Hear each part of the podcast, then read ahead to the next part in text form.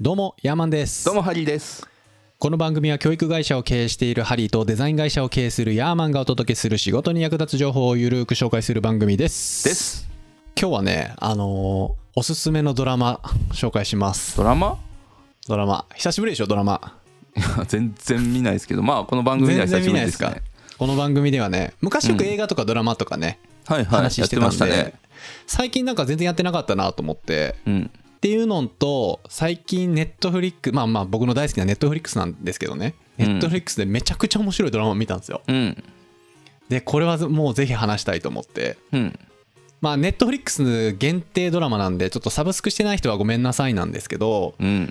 まあ一遍この回聞いてもらってあの見たくなったらぜひね1ヶ月でもいいので登録してみてもらっても見る価値あるぐらい面白かったですお。でねうん。これおすすめなのがドラマなんですけど全6話で完結完結しますあ短いですね。そうで1話1時間ぐらいなんでうん。まあまあ1ヶ月あれば見れるかなっていうはい。感じなんで面白かったらぜひね1ヶ月だけでも登録してうん。見てもらったらなと思うんですけどうん。 「ナルコの神」っていうんナル「コナルコのナルコの神ナルコっていうって何地名へ」ナルコってねこれあの麻薬ディーラーっていう意味らしいんですよえ。で神は神様の神ねうん。だからまあ普通に麻薬ディーラー麻薬の商売の神様みたいな意味なんですようん。でねこれなんとねあの実話を元にして作られてるんですよねはい。なんか聞き覚えあるぞ、この、ここまでのくだり。あ本当あれだね、前の、なんだっけ、殺人犯のやつ紹介した時も、あージェフリー・ダーマンの時ね実はなんですよ。ああ実は好きねーって思っただけですね。実は好きなんですよ俺はい。で実話を元にして作ったフィクションなんである程度こうなんていうんですかいろんなこと付け加えられてるとは思うんですけど、うん。まあそのまたこれリンク貼っとくんですけどもこれ作った、えーナルコの髪を作った監督韓国人なんですけどユン・ジョンビョンユン・ジョンピンうん。ユン・ジョンピン監督うん。この人のインタビューであの80%ぐらいが実話だっていう風に回答してましたああ、はいはいはい。だから2うんだ割から着色なんで、ほとんど。そうそうそうほとんど本当の話でマジでっていうぐらい過激なんですけどへえ。でこの「ナルコの髪」っていう映画のタイトルもともと「スリナム」っていうタイトルだったらしいんですよはあ。このスリナムって知ってますあの国名なんですけど聞いたことはあるけど、全く聞いたことある以上の情報はないですね。あの南米に位置してて、うんブラジルのちょい上コロンビアの右隣右右隣みたいなところにある人口50万人ぐらいの,、うんあうのちっちゃい国なんですけどはい。そこの国がまあ半分がジャングルうん。もう超自然の国で麻薬大国らしいんですようーん。 はい。でまあタイトル通りねナルコの神ってその麻薬ディーラーの神様ってことなんでうん。でもともとスリナムっていう映画のタイトルだったんですけどそのスリナム政府がネットフリックスに抗議したらしいんですよねそりゃそうだ。でタイトルが変わって「ナルコの神」になったらしいうーん。でまあどういう話かと言いますとですねそのブラジルの上にある小さなそのスリナムっていう国にめちゃくちゃ影響力のある韓国人の牧師さんがいたんですよへえ。僕そんなところに韓国の方が。韓国の方がね「アーメン」って言ってうん。で、まあ、その彼こそがナルコの神なんですよほうほうほう。麻薬王なんですよなんとうん。だからその牧師っていうのはその表の顔で裏では麻薬王なんですようん。でねもうねあのスリナムの大統領にもね多額の賄賂を渡してるから政府とも内通しててなんか大統領に電話して軍隊動かしたりできるんですよはい。で、まあ、そのぐらい影響力のある組織のボスでちょっとねあの頭いってるんですよ ほうほう。こう自分に逆らうやつとか出てきたら、うん悪い悪魔に取りつかれよってって言って殺すぐ殺しちゃったりするんですよねへーハレルヤーとか言っやばいですね。て やばいやつなんですようん。でまあそんな危険な人物これがね実在したチョン・ボンヘンっていう本当に実在した人をモデルにしてて映画では、えーチョンチョンチョンで出てくるんでね、うーん。えーチョン・ヨハンっていう人物として出てくるんですよいつ頃の話なんですかえっ、とね、まあ、この人逮捕されて、えっ、と、韓国の刑務所で体調崩して死んじゃったんですけども、えー捕まったのが2009年。うーんはい、ではい、 2012年に懲役10年罰金1億ウォンと宣告を受け2016年に健康が悪化して朝鮮大学病院で死亡うーんっていうことですねうんチョン・ボンヘンさんうんでこのドラマの主人公がこのチョンさんじゃないんですよあそうなのこれ主人公も実在しててうん名前は公開されてないんですけど映画上では、えーカン・イングさんカンさんうんカンさんっていう人が主人公なんですねうんでこのカンさんはたまたま、まあ、カンさんも韓国人なんですよねでたまたまこのスリナムにやってきて自分のビジネスやろうと思ってたんですよはいっていうところスリナムで自分のビジネスやろうと思ってたらうんいろんないざこざに巻き込まれてはいあの韓国の国家情報院の潜入捜査を頼 まれるんですマジでって話じゃないですか、 はあそんな国家の潜入捜査に一民間人がに依頼されるみたいなうん嘘やろって思ってたんですけどこれほんまの話らしいんですよねでこのカンさんがそのナルコの神を捕まえるっていう話なんですよああはいはいはいへ潜入捜査でねえ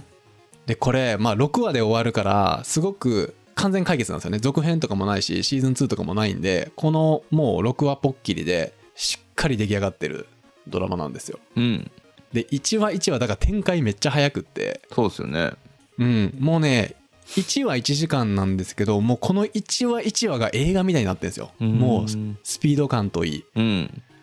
でねこのカンさんがもうねめっちゃいいキャラなんですよへえいいキャラいいキャラなんですよほうあのね肝っ玉が座りまくってるんですよねなぜかほうほうほうこう銃口を向けられてもうん表情一つ変えずにずっと睨み返すようなおっちゃんなんですよえ元一般人でしょでも元一般人ほう普通の民間人でもう本当に優しいお父さんなんですよ、うんで肝っ玉が座っててなんか柔道かなんか習ってんのかなうん喧嘩めちゃくちゃ強いんですよね、うんうんでそういうお父さんが、まあ、潜入一民間人が潜入していろんないざこざに巻き込まれて、まあ、最終的にはこのナルコの神様このチョンさんをねうんあの刑務所送りにするっていう潜入捜査の話なんですよはいこれがねもうめっちゃ面白くてこの始まり方導入の仕方も面白くってそのスリナムっていう超ジャングルの中のトラックの後ろに韓国人ボロボロの服着た韓国人が座ってるんですよ、うんで周り黒人ばっかりなんですよねでその黒人に紛れて韓国人がそのボロボロのつなぎの服着てトラックにガタガタガタガタガタって乗っててこうアナウンスがなら流れるんですよスリナムという国をあなたは知らないだろうブラジルの上にある人口50万人の小さな国国土の半分がジャングルで国民の半分以上が麻薬産業に関わる多民族多言語国家だそこになぜ韓国人がいるのかその理由をこれから話そう信じられないだろうが全ては俺が体験したことだ話の真意を疑う人もいるだろうだが最後まで聞いてほしいって言って始まるんですようーんで画面がバーって真っ暗になってこの話は実話を元にしたフィクションですって出てくるんですよねおおかっこいいでそこに映画のタイトル「ナルコの神」っていうのが始まってオープニングが始まっておおってなるんですよねうんうんこの始まり方がね結構面白くってうんで僕ね結構あの映画撮る時のその音楽とかその画角って結構気にして見るんですけどむちゃくちゃスピード感あるんですよ。価格スピードう感んうん、映画ってさうんまあ、映画というかこれはドラマなんですけど、うんトロトロした撮り方のえ映画とかドラマってない例えばその画角の切り替わりがやたら遅いとか、はあおなはい同じカメラでずっと撮ってるなみたいなうん結構ね画角がいろんな角度からのシーンが多かったなって思いますねあそのナルコの神はそうそうそうなんでなんかすごくこうスピード感が感じるやりすぎるとどうなってるか分かんないみたいになっちゃうんだけど、うんいい感じでしたねへえうんなんか上手に撮ってるなみたいななるほどはい。でね、もうこれがね、もう、本当に面白いから見てほしい。ちょっと見たくなりました、でも今の話で。えまあまあまだまだまだまだまだですか。うんこれね、ちょっと今からちょっとネタバレちょいちょい含むんで、何も知らずに見たいなって思う人は、あのうんもうここで切ってもらった方がいいと思うんですけど、うんちょっと簡単に導入部分で説明していくと、このカンさんっていうのがお父さんが主人公のカンさんねこう働きすぎで死んじゃったんですよ疲労死みたいなうんはいはいで自分もむちゃくちゃは働いてるんですよね、えっと昼間はなんか自動車工場をやっててで夜はカラオケバーやってみたいなででも子供のために働き詰めだけど給料も良くないしもうこのままだったら親父の二の舞だみたいなね、うんでそこで友達のが声かけてきて韓国ってエイを食べるらしいんですよ魚の魚のエイうんでスリナムってエイむちゃくちゃ取れてそのエイ捨てるらしいんですよねおおはいはいはいなんかねエイってねあの南米の方ではあまり受け入れられてなくて臭い魚だかうんら実際ちょっと匂いがあるらしいんですよねエイってはいそこの南米の方でエイは世界で2番目に臭い発酵食品って言われてるらしい ですよねでただ韓国ではこのマッコリに一番合う料理みたいなんへでー結構し庶民に愛されてる料理らしいんですよねうんでその友達があのーもうこんな生活しててもダメだからちょっと一攫千金狙ってスリナムにエイを仕入れに行こうぜって声かけるんですよすようんで家族の反対を押し切ってこの2人でスリナムにその一攫千金狙って乗り込むんですよねうんでそのスリナムっていうのがさっき言ったようにもうブラジルの北東部で麻薬産業が盛んでめちゃくちゃ治安の悪い国やったんですようんうんでエイをこう捕まえるわけですよね交渉して漁港に行ってこのエイ買い取るからっつってうんで一見うまくいきそうなんですけどそこに中国マフィアに目つけられるんですよ中国へえそう中国マフィアに目つけないですねこれがね、出てくるのがまたチェンってやつでこのナルコの髪のチョンっていうやつと中国マフィアのチェンってやつがすごいキー重要パーソンになるんですけどチェンとチョンでめっちゃややこしいんですよこれやややこしいねやこしいんですよ、うんでチェンチェンジャッキー・チェンのチェンが中国人ねはいはいこれこのチェンンがそう、うんあのお前ら韓国からやってなんかやろうとしてるみたいじゃねえかとで、あっこの漁港は俺の縄張りだと。そのはいはいエイで稼いだ金の一部を俺によこせっつって、うん結構脅されるんですよね。うんで、その中国マフィアもむちゃくちゃ怖いんですよ。なんかみんななんか入れ墨とか入っててう、んそのチャイナタウンを牛耳ってるようなちょっと悪いやつなんですよね。うんで、まあ困り果てたと。で、そこでそのカンさんの友達が、なんかこの辺ですっごい影響力のある牧師さんがいるから一回相談しに行こうよって言ったんですよね。おやおやうん。んもうどうにもできないじゃないですかその異国の地でさ、うんせっかく一攫千金狙って家族のさ反対も押し切ってある程度リスク背負って仕事も休んできてんのにうんでまあどうにもできないってことでそのえっと牧師さんに相談したその牧師の彼こそがなる子の神なんですけどうんで一見ねむちゃくちゃいい牧師さんなんですようんうんそのドラマの構成上ねはいでおおこれも神様のおもしめしかみたいな感じでうん私に任しておきなさいとほ言ってなんとその牧師さんがチャイナタウンに乗り込んで話しつけてくれるんですよねうへえでなぜかそのチャイナタウンのマフィアたちもその牧師には逆らわないんですよほうほうほうで後日そのエイの運ぶわけですよねうんでそのエイを運んだ船の中にコカインが入ってたんですようんで捕まっちゃうんですよみ麻薬密売人としてほうほうであのカンさんとその友達はそんなの知らないとうん言うんだけど実はその牧師がうん自分たちが仕入れてきたコカイを韓国にこう輸出するためのルートを探してて、そのたまたまやってきたそのエイうんにこっそり載せてたんですよ。はいっていうことが発覚してまあ留置所みたいなところに入れられるんですけどそこでその韓国の、あのー国家情報院うんその麻薬のそうせんあの捜査官みたいな人がこう菅さんに接触してきてそこで初めてあの牧師が鳴子の神と言われてるもう超影響力の持ったあの麻薬王なんだってことを知らされうるんですよね、んうん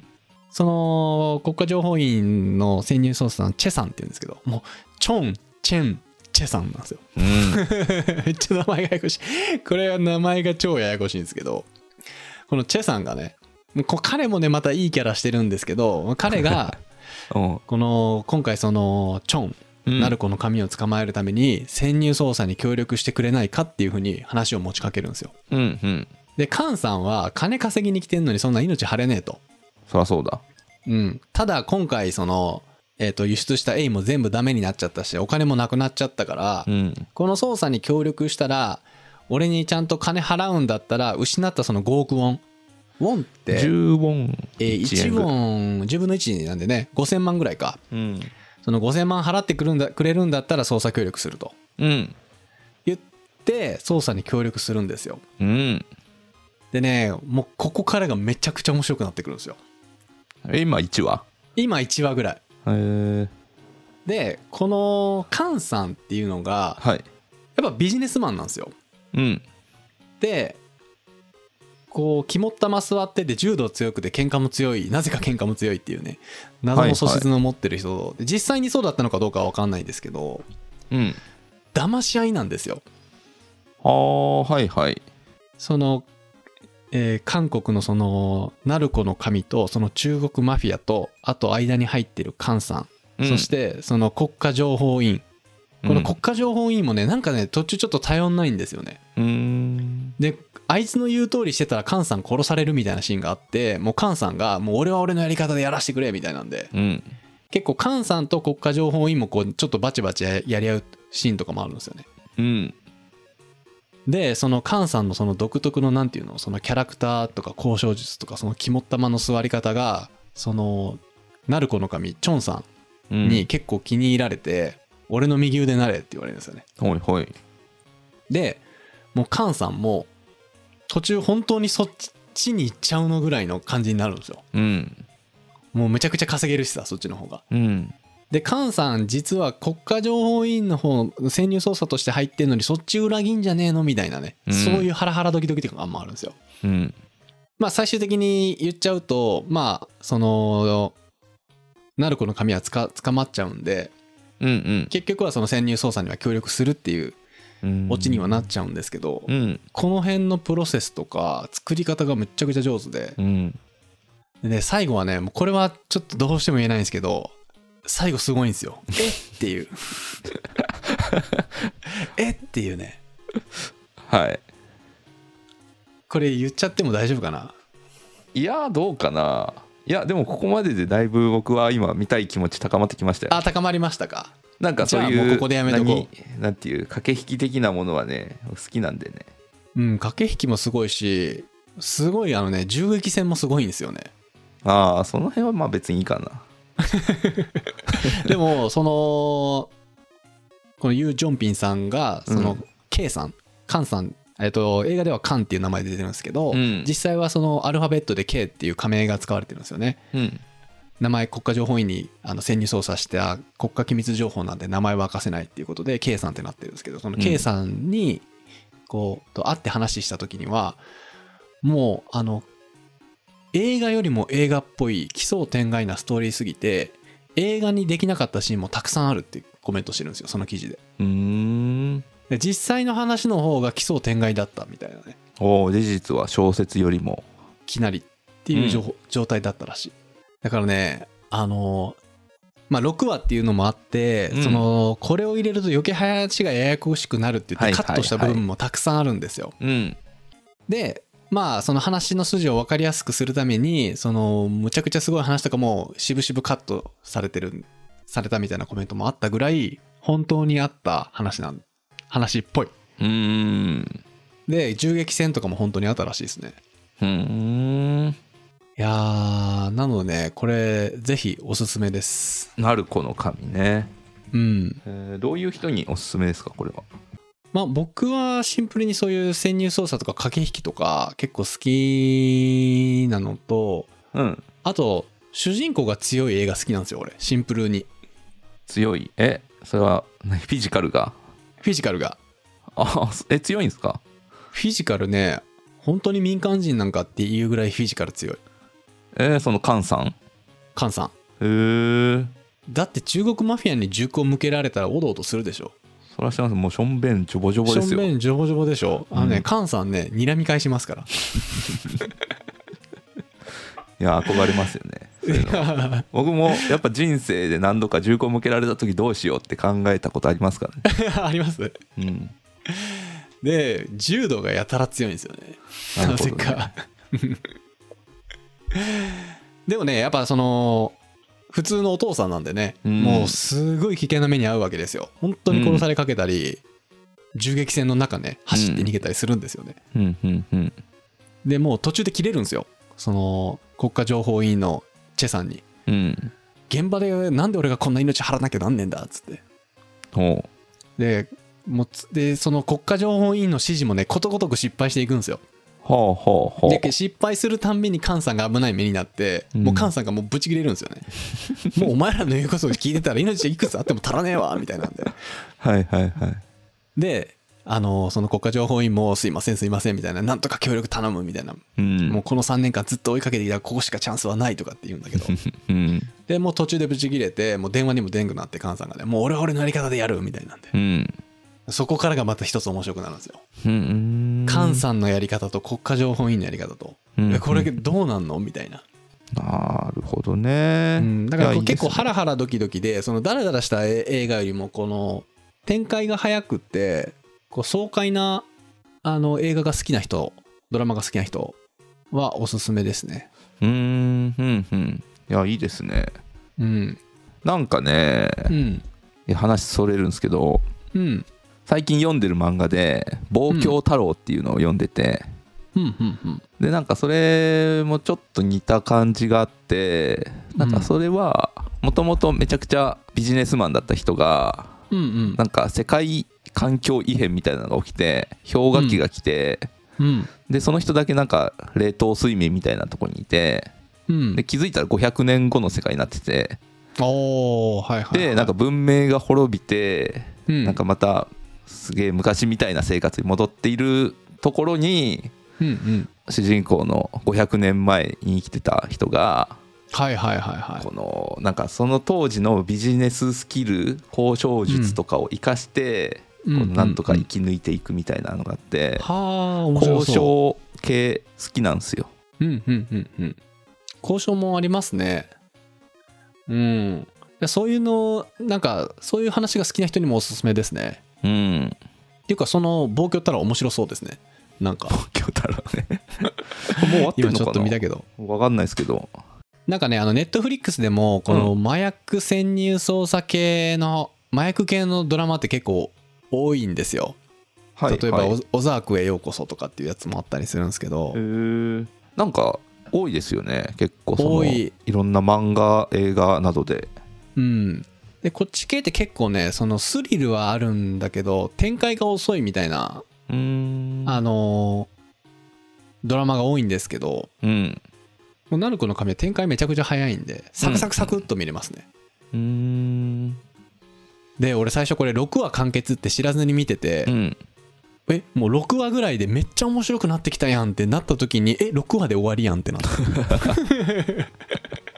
へえていうぐらい、あのーすぐに見終わります、ん本気出したら1日で終われるからね6時間だったらそうですよねうん。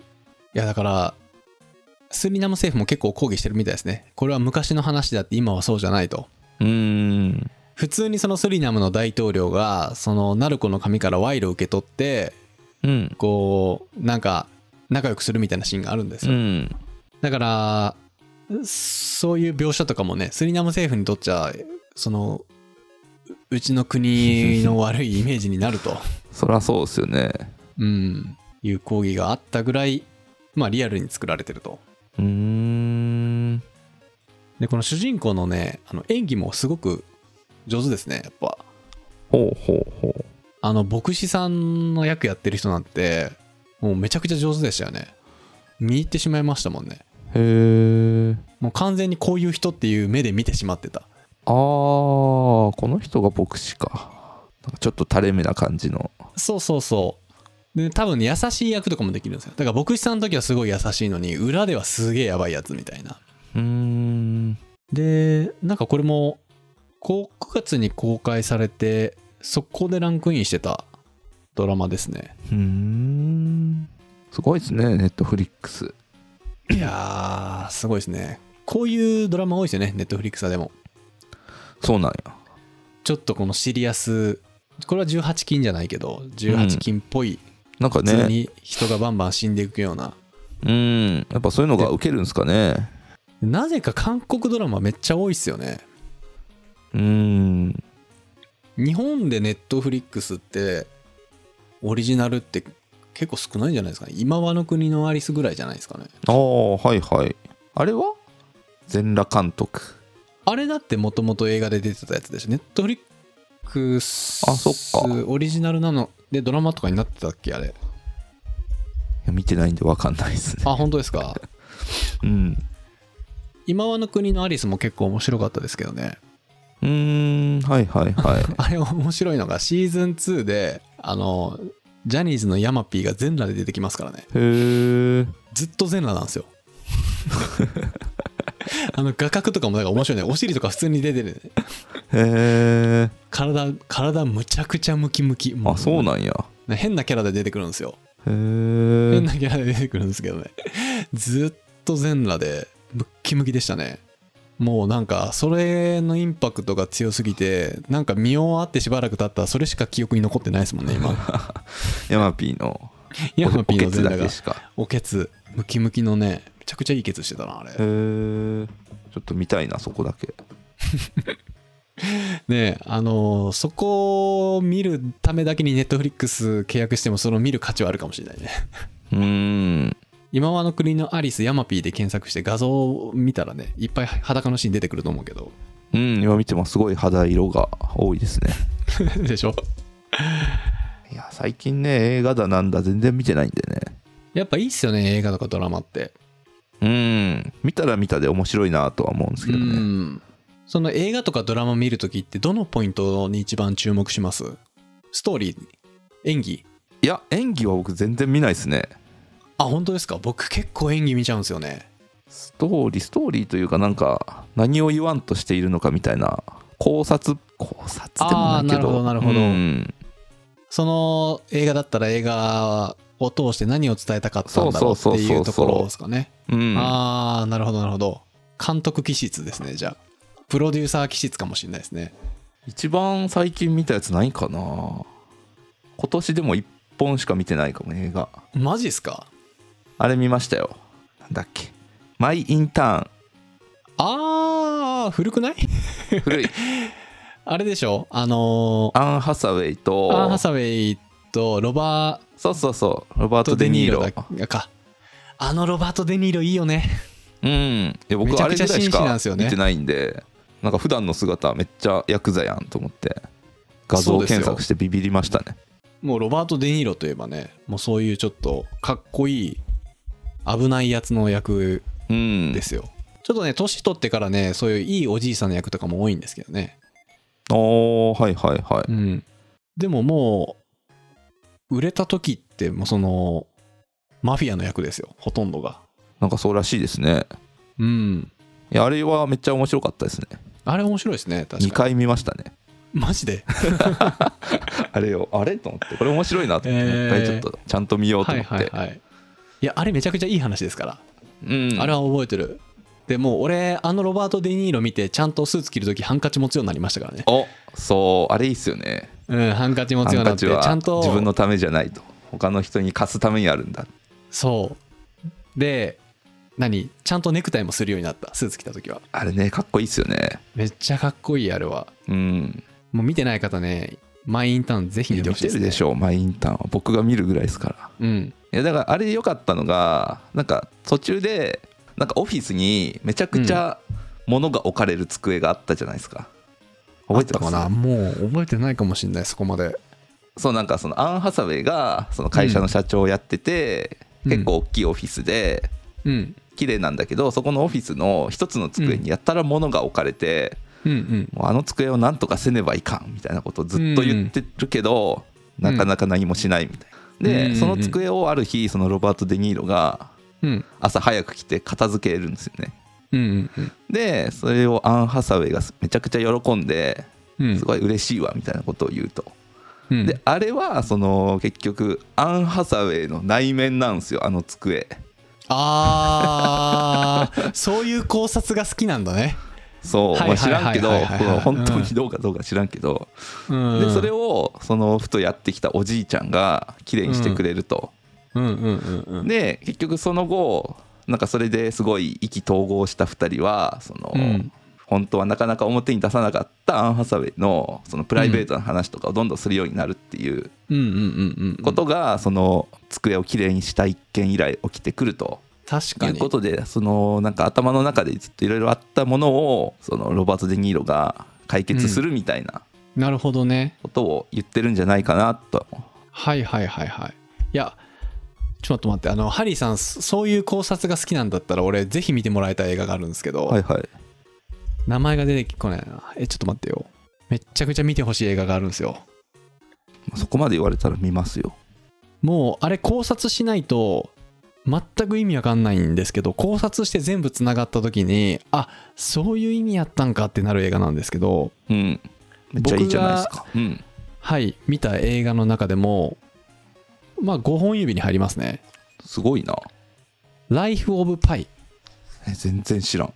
虎と漂流した227日」っていう映画ちょっとこれ検索してみて今ライフ・オブ・パイ、空と漂流した227日。あるね。 これめあっでもちゃこ虎やんれも実話なんですよだってこれ実はなわけが、虎と一緒に船乗ってますよ。そうあのー上半身裸の男が。そうインドで動物園をやっインドだったかなインドだったと思うんですけど動物園をやってる主人公のお父さんたちがなんか引っ越すために動物たちを乗せて船で運ぶバンナカの時にあのすごい大嵐にあって漂流したんですよでその漂流した時にそのたまたまその虎と一緒に漂流するんですよその港にほう。で虎と一緒に227日間一緒に漂流するっていう話なんですよほう。これねあの本当にこれリチャードって人が本当に漂流してるんですよ、ほんまかいな。これねあのーこれ一本見てもらって考察してくださいで、虎と一緒に船で漂ってるのが2時間続くんですか、これ。続くすごいな。えでもめっちゃ面白いですよへえ。でいろんな描写が出てくるんですよほう。例えばなんだろうなある夜にむちゃくちゃクラゲが綺麗だったりとか途中で、あのーもう飢え死にし死にそう飢え死にしそうになってその虎も自分もガリガリになるんですよねうん。なった時にたまたま無人島に漂流するんですよほうほう。でそこの無人島であのいいろんな食べ物があって果物とかねうん。あって、まあ、そこで復活するするんですけどその描写とかねうーん。あれは一体何を意味してたんだろうとかねああ、そういう系ね。いいですそね。ういう系なんですよいやこれはねあの考察系好きな人絶対見てほしいですねどこで見れるんや、これ。どこで見ようもう俺 DVD 持ってたと思うから今度持っていきましょうかあ、本当ですか。うんあアマゾンで300円で見れるのかなあるある。うん、見てくださいこれへえ。あじゃあ次回この話をする回はをいつか。あのこれ僕相当考察入れましたんであ、本当ですか。うんへえ、わかりました。これについて話し合いましょう次う回、ん。最後にねあのーもう一個ねもうこれさらっと終わるんですけど、はいはめい。っちゃくちゃネットフリックスで面白いアニメもあったんですよアニメおうんこれサイバーパンクエッジランナーズって出た。いう知ってるこれあれでしょえーあそこが作ってるやつ。あのー僕の好きな、キルラキルとかを作っている、どこだっけあれ。まあまあ、知ってますよ。知ってますこれやばかったっすねいや、それ見たいくて、それ見るためだけに入ろうかなとも思ったんですけど、いやこれやばかったっすこれやばかったっすあの今話しながら思い出してこれめちゃくちゃ面白かったなと思ってもともとなんかゲームなんですよねこれあ、そうなんですか多分ねこれもともとゲームでネットフリックスでアニメ化されて今そのネットフリックス界隈ではカニアニメって称賛されてるへえ。アニメなんですよねでこれも確か11話か12話ぐらいの完全解決する映映画なんですけ、どうん、これね僕のデザイナー的視点から言うと色使いと音楽めっちゃかっこいいんですよなんか蛍光色な感じですよね多分そう蛍光色であのちょっと一回検索してみてもらいたいんですけどあのこれ聞いてるリスナーさんの人たちにもねうんでなんか予告編とか見てもらもらいたいんですけどあのオープニングのキャッチコピーの入れ方とかねフォントとかもめっちゃかっこいいんですようーんでまずこの世界観がなんかな広角機動隊的な感じ、うんうんで広角機動隊でもっとファンキーでもっとパンクなんですよねうんこれねこれ18金とかじゃないんかな16とかではないんかなあそんなに過激な感じなんですかめっちゃくちゃ過激っすねえちょっと普通にエロいシーンとかも出てくる感じですねねあ本当だ16歳以上かなあ多分そんな感じですね、これ本当これもあのーもしこの回聞いてもらってなるこの神見たいなと思ってネットフリックスもし1ヶ月だとか2ヶ月でも契約しようと思われてる方なるこの神プラスこのサイバーパンクも見てほしいうんサイバーパンクエッジランナーズこれは見たいなうんこれは僕が最近見たアニメの中で一番面白かったですへえあね一言で言うと潔いもう終わり方とかも潔いほうほう傷跡残す傷跡が残るよねこの主人公もね この自分の人生に傷跡残そうとこうもがくんですけどこううん見終わった後の自分にも傷跡が残される感じ、あ視聴者にも視聴者にも傷跡が残るへなんかねでもその傷跡はなんかそんなに嫌じゃないおおうんこれは本当におすすめですねいやこれは見たいですねまあねちょっとあのゴールデンウィークとかもあってねもしかしたらゆっくりこうドラマとか映画とか見る時間ができる人はねあのーぜひこのネットフリックスのねさっき言った2つを見てゆっくりね見てみるっていうのもうん検討してみてはいかがでしょうかはいうんやっぱ映画とかドラマってね結構感受性とかね刺激されるし結構自分のなんか感性っていうのがねうん広がるんで僕は好きですねうんうんうんってことで、えー今回はこんな感じですかねはいはい、えー今回の感想をメールまたは Apple Podcast のレビューでお待ちしています2人でコメント欄を全て読んでいますので今後の番組をより良くするためにあなたの感想をお待ちしています出ます本日も最後まで聞いていただきありがとうございましたそれではまた来週お会いしましょうさよなら兄弟番組のゴロゴロ企業ラジオではハリーが企業やスタートアップに役立つ情報をゆるーく紹介しています概要欄にリンクを貼っていますのでこちらもよろしくお願いします